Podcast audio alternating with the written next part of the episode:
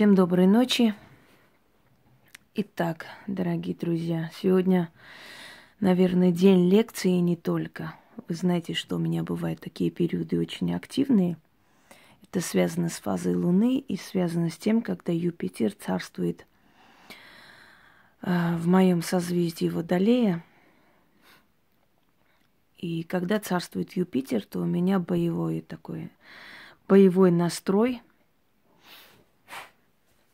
у меня очень много энергии, очень много желания дарить, эм, говорить, объяснять, да, снимать ролики и не только.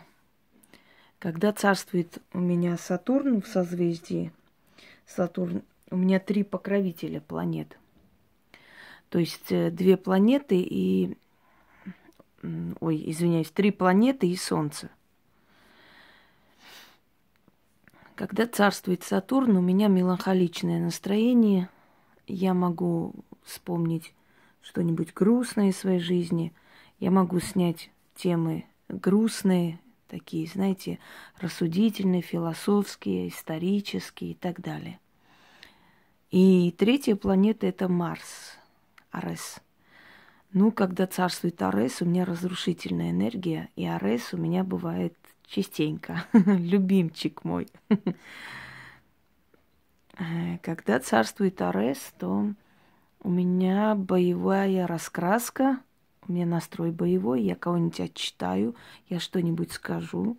Причем самое интересное, что эти планеты могут в один день царствовать. То есть в один день у меня настроение может поменяться несколько раз, и от рассудительной, философско настроенной Инги перейдет боевой настроенности Инги и созидательной, разрушительной и так далее. Кроме того, э, ведьма это, так грубо говоря, сосуд для духов. К нам подселяются духи, и эти духи через нас, э, то есть взаимодействуют с людьми. И у нас очень много подселенцев. И смотря какой подселенец будет в ведьме, так она себя и поведет. Ту тему она и будет рассказывать, говорить или делать.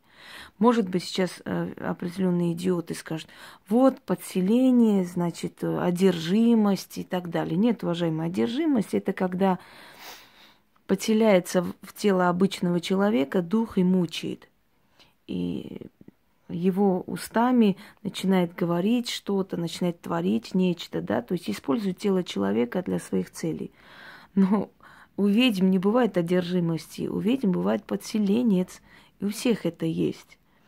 И этот подселенец знает о вас очень много, и поэтому этот подселенец мне о вас подсказывает, говорит, поэтому я очень хорошо вижу. То есть у меня именно потому развито ясновидение, что у меня есть очень много подселенцев, то есть я ведьма, понимаете, вот в чем дело. В полном смысле этого слова. Мы сосуд для духов, мы как мост между людьми и силами. И если в ведьме нет подселенца, там ведьмы не существует.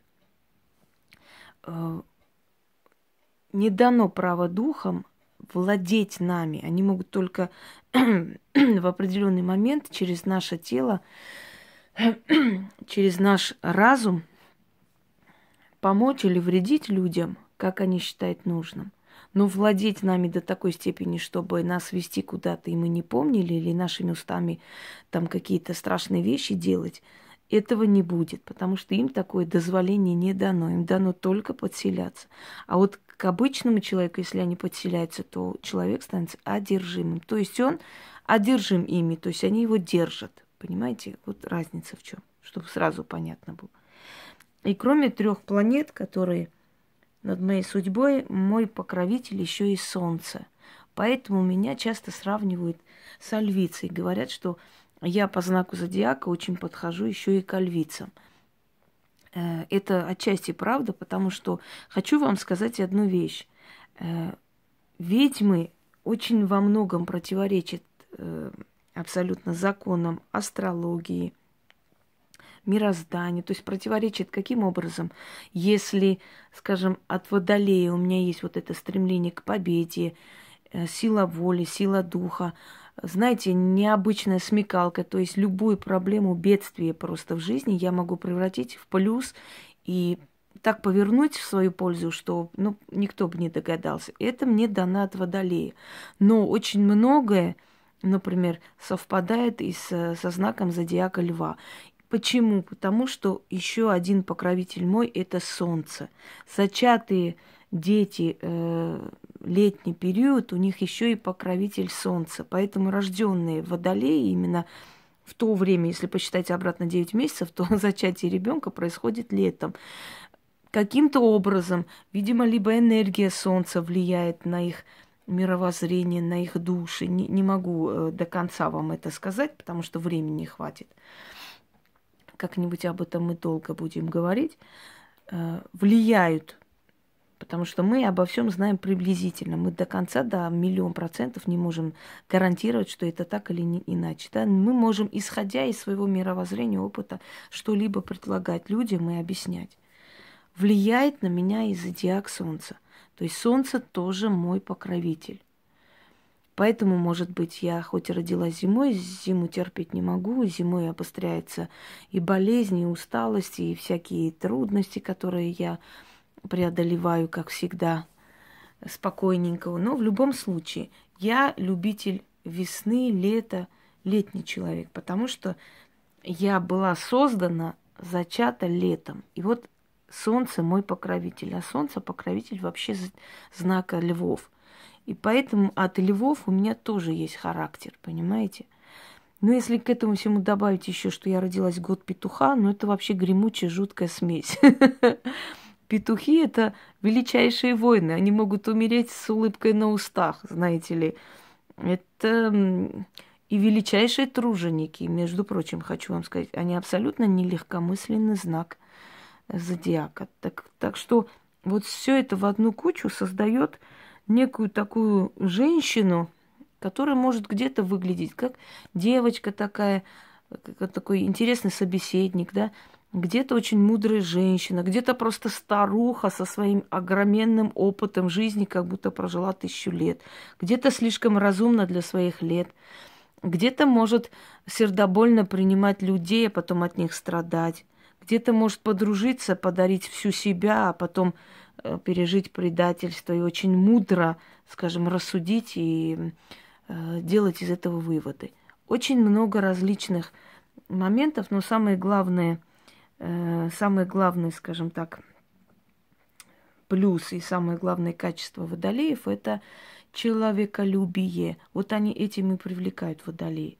Они очень человечны. Вот в чем дело. Как бы они ни были строги, как бы они ни были сильны, они очень человечны, понимаете? И вот этим они притягивают людей, что, невзирая ни на что, они понимают любого человека, потому что, видимо, им дается столько испытаний в жизни, что они способны любого понять. Они это сами прошли.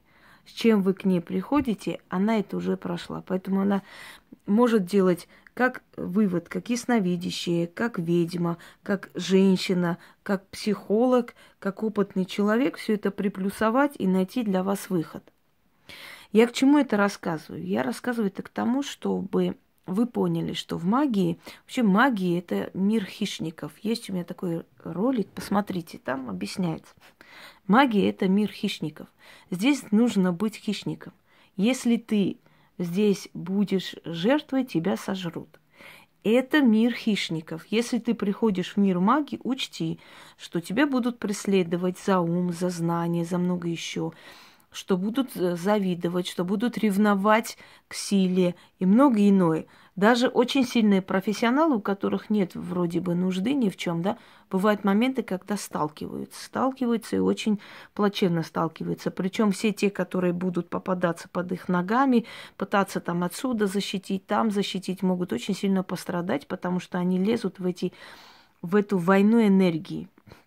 Вообще очень редко бывает, чтобы профессиональные люди между собой ссорились и создавали конфликт, потому что они могут найти точки соприкосновения без конфликтов. Разумные люди, люди силы, они очень-очень редко просто, ну, в моей памяти я не знаю таких историй, чтобы настоящие ведьмы прям объявляли друг другу войну. Может быть, они где-то разошлись, разозлились друг на друга. Бывает, кто-то по неопытности снял чью-то работу, знаете, ну, смог, получилось вот так снять, испортил. И тут приходят и говорят, в следующий раз такое сделаешь, будет плохо. Вот такие моменты бывают, но очень редко. Так вот, дорогие друзья, какой тип людей приходит в магию? В магию приходят три типажа людей. Я как-то вам говорила, как-то вот вскользь прошлась, когда, если помните, да, э, значит, такой переводчик, если можно так сказать, э, слов именно из, из магии, определенных слов, то есть магический такой справочник, в котором были определенные слова, которые были поня... то есть понятны только профессиональным ведьмам. И не, не тому шушеру из улиц, который приходит, хекая там, хукая, хикая, э, пытается погадать кому-нибудь гаданием каким-нибудь. Нет, людям, которые профессионалы, которые действительно знают, что такое магия. И не у всех есть каналы. конечно, естественно, есть люди, которым, э, ну, у которых нет времени желания нет, знаете. Я знаю очень сильных профессионалов, которые не всех принимают. Их мало, несколько человек, они уже в возрасте. И который на мой вопрос, почему бы вам, ну, как бы не открыть канал, я могу вам открыть, скажем, вы можете там показать свои знания, есть у них знания очень такие мощные. И мне было сказано, я не хочу толпу этого бытла чему-либо учить. В тот момент мне стало как-то неприятно, потому что я думаю, ну как можно о людях так говорить? Через много лет я пришла к выводу, что я открыла свой канал, не начиная об этом жалеть, потому что реально толпа быдла началась вокруг кружиться. Ненависть, зависть, гадости, всякие интриги, всякое вранье и так далее. Понимаете? Но вот они не хотят даже начинать, чтобы дальше с ними вообще бороться. Это их право, согласны? Но э, Хочу вам сказать, значит, три типажа людей, которые приходят в магию или приводят силы в магию, потому что ничего случайно не бывает. Они тоже для чего-то нужны, наверное. Первое – дока. Сейчас объясню, кто они. Второе – дурилки. Третье – мастера. Теперь послушайте внимательно. Первый раз о понятии дока я узнала, когда мне было где-то лет восемь, наверное, когда мы со своей бабушкой пошли к ее ну, она дальняя родственница, в принципе, наша, даже не такая уж дальняя, моего деда, сестры, сноха, который тоже снимала кое-что. Видимо, у меня вся родня вот это, что каждый что-нибудь по чуть-чуть делал, а потом все это одним махом хлынуло на мою голову. Э, она снимала страх у детей.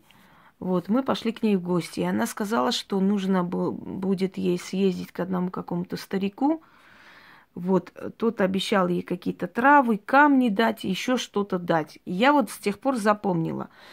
Потом про этого старика еще было сказано несколько таких э, интересных историй. Грузин, он был один, один жил, абсолютно одинокий человек. Э, у него семья умерла, по-моему, от тифа, что ли, в, во времена войны. Ну, одним словом, он воевал, вернулся, ему вот что-то дано, и к нему шли люди, которые колдовали, спрашивать совета, он что-то им говорил, или они шли, э, просили его что-то дать, он молча уходил, на следующий день выходил и говорил, э, как что делать. Говорили, что ему какие-то сны снятся, он вопрошает духов и сил, и они ему что-то говорят, и вот он им выдает, что надо читать, что надо говорить. Выносил там э, переписанные на тетрадных листах карандашом что-то. И у меня был вопрос, если человек это знает, почему он сам не делает этого, да, вот логично, почему он сам не использует, пускай он сам лечит, пускай он сам начитывает эти болезни, если он знает.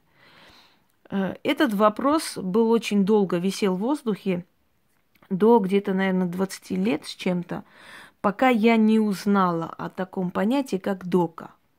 И с тех пор я поняла, что есть люди, которым дано собирать э, заговоры магии, дано собирать истории всякие мистические, они копаются в архивах, они находят очень древний заговор, либо им приходят определенные силы и что-то выдают. Многие называют их святыми, которые снятся, что-то им сказали, многие еще как-то. Ну, каждый, знаете, как сила является в таком обличии, в котором человек готов принять, то есть его психика не пострадает.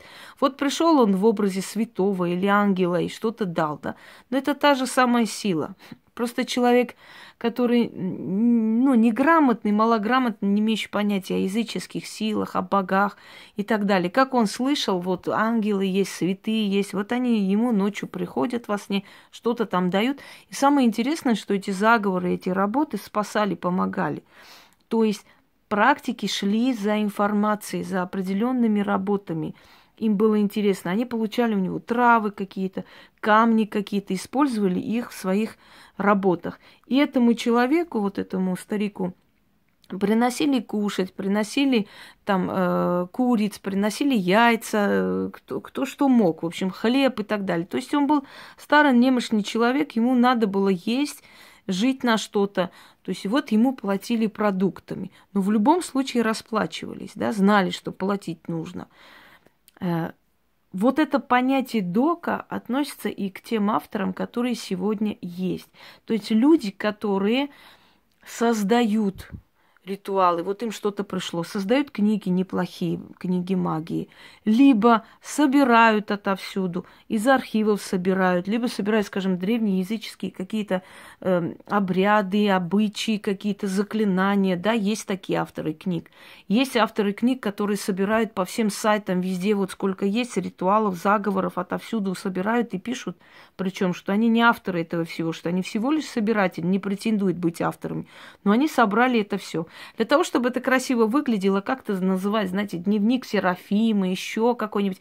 Конечно, это рекламный ход. Здесь нет никаких дневников Серафима и прочих-прочих, поверьте мне, потому что ни одна семья колдунов не будет выдавать э, вот эти вот тетради своих бабушек на, на печать. Не будут, они сами это издадут, если надо будет. На самом деле они не издают и не показывать никому под страхом смерти. Попробуйте у мальфаров, например, у их потомков сказать, дайте мне какие-нибудь эти тетради или э, какие-нибудь книги ваших э, бабушек, дедушек и узнайте о себе очень много интересного. Они не выдают и не дают.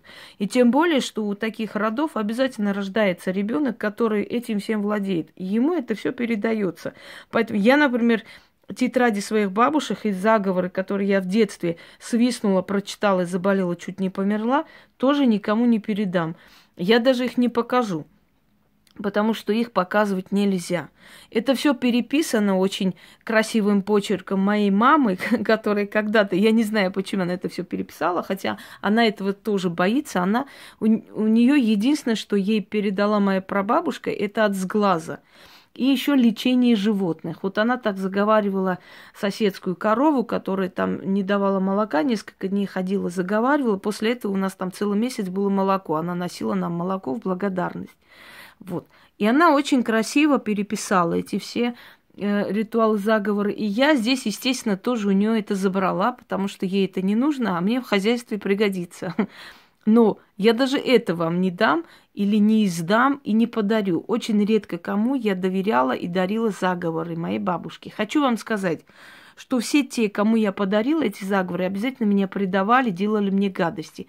И я пришла к вы- выводу, что, видимо, меня наказывала сила моей бабушки за то, что я посмела это делать. Вот любой из тех, кому я подарила, как другу, как близкому человеку подарила их, они обязательно, они меняются потом, понимаете, эти люди приходят к тебе нормальными, по сути, они приходят, приходят нормальными людьми, но они потом меняются до неузнаваемости, просто становятся мразями. И это было мое наказание. Когда я четверостишье э, своей бабушки отдала одной женщине, ну, мне, мне жалко ее стало. У нее магазин там закрывался, все. Сказала, что почитать, на воду там, там плеснуть. Она это сделала, и все, все у нее обошлось, все было хорошо, до сих пор хорошо.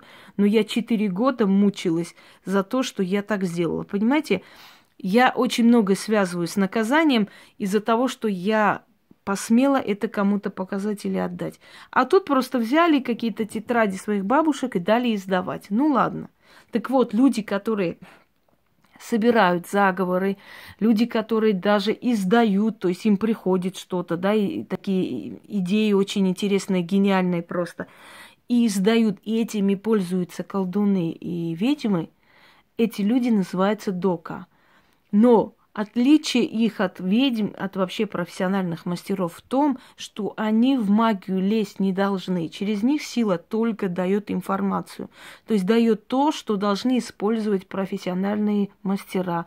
Но им лезть в магию нельзя. Как только они лезут сами в магию, эти авторы, как только они пытаются показать какие-то работы, какие-то там ритуалы и так далее, они проваливаются. Они как мастера проигрывают очень сильно. То есть они теряют весь тот шарм, который был, когда они только издавались. Да, к ним было особое почтение, уважение, но как только они переходят в магию, они начинают э, работать как бы в этом направлении, показывать как бы якобы свою практику, все они проигрывают.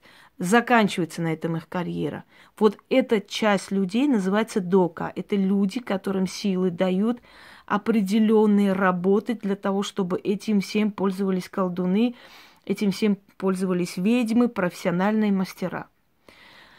Вторая часть людей, которые приходят в магию, это дурилки. Вспоминать слово дурилка картонная, да? Ну вот типа того и есть. Антураж, декорация. То есть люди, которые на самом деле не являются тем, кем представляются. Их называют дурилки. Для чего вызываются в мир магии дурилки силами. Казалось бы, если бы силам они были не нужны, не интересны, они бы их убрали. Объясню, есть несколько причин. Во-первых, демонам тоже нужен корм. Когда приходят такие дурилки в мир магии, они приводят очень много людей, э, как вам сказать, э, пут, путание. Они путают этих людей. То есть они приходят, они дают ложную глупую информацию. Например, как снять кладбищенскую порчу со своего отца, да, белыми свечами, каком-то бумагой МП3. Представляете? Ну как вам? Чем вам не дурилка? Дурилка. Человек пошел, белые свечи купил, поставил, начал делать на отца ритуал. Не задумываясь, например, хотя бы набрать в интернете, посмотреть, возможно ли со своего отца снять порчу. И там было бы очень много информации о том, что даже ведьмы не всегда могут со своих родителей что-либо снимать, и им это не дано запрет стоит. А здесь человек абсолютно простой, да, абсолютно с улицы, берет и белыми свечами пытается на своего отца, то есть со своего отца какую-то порчу снять кладбищенскую. Понимаете? Так вот, вот с помощью так, таких дурилок, которые там вызывание яйцом, скажем, э, беременности, или дайте домовому карты, там, скажи, играй, играй, мне принеси удачу. А вот игральными картами делали порчу. С помощью таких дурилок очень много идет людей демонам корм. То есть демоны обеспечивают себе корм с помощью дурилок. Тех дурилок, куда идут вот это вот лохотронские вот эти все шеренги. Со временем эти порченные люди, чья энергия была сожрана, скажем так, темной силой, и когда дурилка приходит в негодность, эти силы ее тоже устраняют. То есть эти люди либо заканчивают дуркой, либо вообще пропадают. Ну, вспомните Кашпировского, Чумака, где они, что они. Э, если бы они были действительно такие профессионалы, они бы не пропали, потому что ни одна сильная ведьма, ни один сильный практик не, не приходит временно. Они всю жизнь ими являются. Ванга до последней минуты жизни была востребована, потому что она была настоящей. Ее никто не на... раскручивал, ее никто там не рекламировал.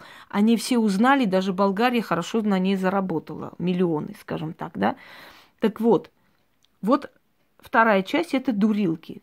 Это люди, которые приходят в магию для того, чтобы заманить все эти демонов, они не знают этого. Они, может быть, всерьез искренне верят, что они профессионалы, а может, знают, что они аферисты, просто они пришли вот деньги делать. Неважно, как они. Может быть, они больные, душевно приходят там с, с полной уверенностью, что они кому-то помогают и так далее. В любом случае, они дурилки в магии. Есть определенные люди, дурилки в магии, которые лезут в магию. Такие вот дурилки, они ищут, как правило, учителя, просятся там на обучение ко всем сильным ведьмам, колдунам, э, по всем этим школам магии топают, ходят, э, спрашивая, можно у вас обучение получить, можно у вас там это. То есть они всеми силами пытаются лезть в магию. Э, многие ведьмы таких дурилок берут себе в ученики. Со временем, когда видишь, что они действительно стремятся, что их поведение показывает очень сильное действительно вот желание, сердечное такое, знаете, искреннее желание, уважение, почитание сил, они начинают их обучать, они начинают им помогать. Если дурилка зазнается за несколько месяцев начинает уже себя чувствовать мастером, везде представляться там учеником такой-то сильной ведьмы и так далее, и так далее, значит, ведьмы этих дурилок отсекают. И все, что дали, отбирают обратно. Потому что от силы, являясь учеником ведьмы, э, человек получает определенную силу от нее, определенное разрешение. Ведь она представляет этим силам этого человека. Это и есть посвящение. Э, между прочим, когда я объяснила, что такое посвящение, да, многие посвящающие а, начали объяснять народу, мол, вот это так, до этого не знали они сами, во что кого посвящать. Посвящение – это как представить силам. Вот это сегодня вот он, вот, вот Василий Петрович, с этого момента я прошу от моего имени, да, зная меня, принимать его, помогать ему, защищать его. Это есть посвящение и посвящают за свою жизнь бесплатно, и очень мало людей, несколько человек за всю жизнь, ведьма это делает. Но практика показывает, что э, ни обучение, ни посвящение не э, венчаются благодарностью. Поэтому со временем мы вообще перестаем кому-либо что-либо доверять, помогать и так далее. Но речь не об этом. Так вот, значит, дурилки – Одна часть уходит бесом корм, другая часть приходит, начинает искать учителей по всем этим школам магии, шастать, покупать книги с искренним желанием лезть в магию, да, и со временем, если они ведут себя достойно, может какая-нибудь ведьма взять на поруки эту дурилку, со временем сделать более-менее, скажем, знаете, такой на уровне э, начинающего, да, на уровне ученика может, может дотянуться. До мастера нет. Но может дотянуться до, до уровня ученика, что-нибудь делать, что-нибудь суметь и жить как бы этим всю жизнь на этом уровне. Среднем уровне таком, знаете, между ведьмой и гадал, гадалкой, что-то в этом роде.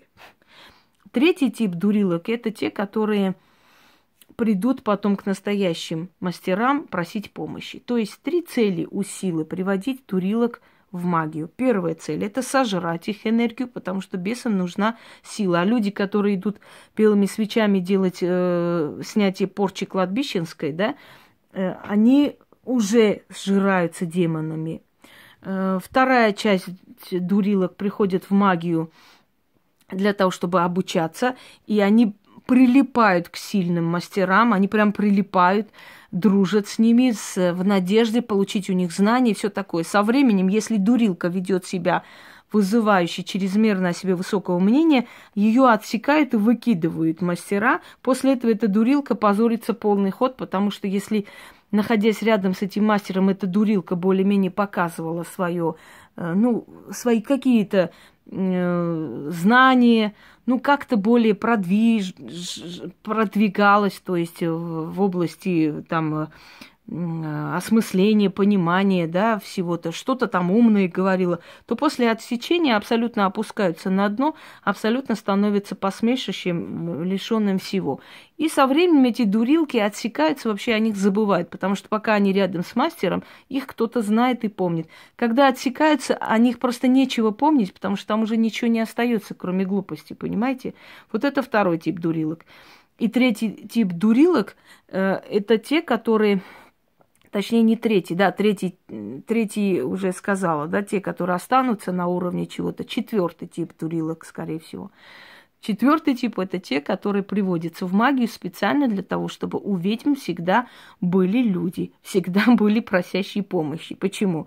Это толпа людей, которые приходят к ведьмам, э, с них снимается вот это все, да, вот эта вся чернота, которую они приобрели.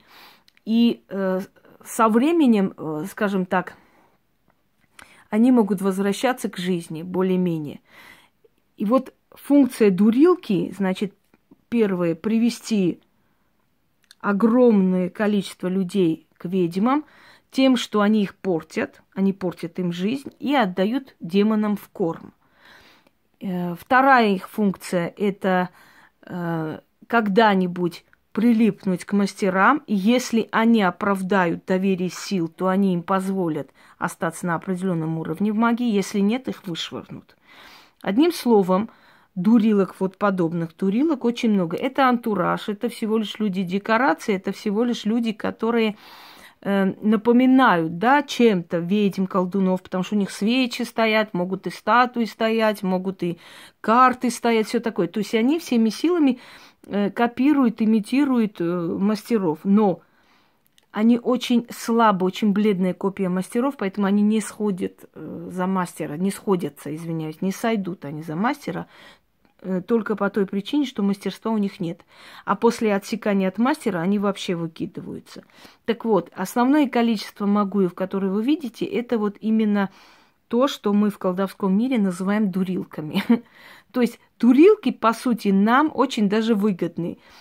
Порченное им население приходит к нам, дорогие друзья. Так что имейте в виду порченное вами население всегда приходит к нам. Но со временем дурилок за ненадобностью выкидывают, потому что когда дурилку ставят, солнце, там дождь и так далее, и так далее, портится, да, это вот э, антураж портится, поганится, все, дурилка уже неинтересна, его выкинули, поставили другую. Вот жизнь дурилок, она, собственно, такая. И третий тип, который приходит э, в магию, это мастера. То есть это люди, которые, как правило, родились в семьях ведьм, это люди, которые изначально с детства были рождены только для того, чтобы колдовать, и со временем сила начинает их обучать, закалять в боях, извините меня, приводить через трудности, через боль, через очень страшные испытания, но в любом случае выводит в мастера. Мастера – это тот тип, который останется. То есть дока – это тип, который тип людей, которые приходят в магию только для того, чтобы дать информацию, только для того, чтобы собирать эту информацию, только для того, чтобы искать, находить или получать эту информацию каким-то способом и оставить мастерам. Они сами не вправе этим всем пользоваться. Как только они переходят от э, уровня дока, хотят перейти на уровень мастера, они проваливаются их, их забывают, их просто могут помнить как авторов.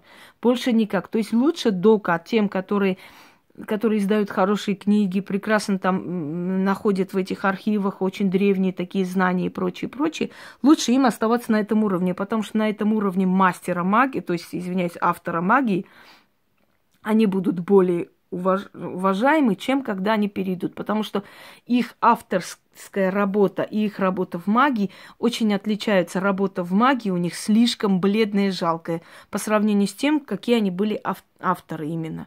Второй момент – это дурилки, это люди, которые приходят в магию с целью заработать денег и, и приводят их силы для того, чтобы толпа недоу, недоумок, по-другому не скажу, недалеких существ пришли к этим дурилкам, через этих дурилок пошли в корм демонам, потому что демонам нужна энергия. И второй момент, дурилки приходят в магию для того, чтобы обеспечить колдунов многим-многим количеством людей, потому что те, которые будут порчены ими, обязательно пойдут к ведьмам потом очищаться. И вы такие моменты наблюдаете и знаете, да?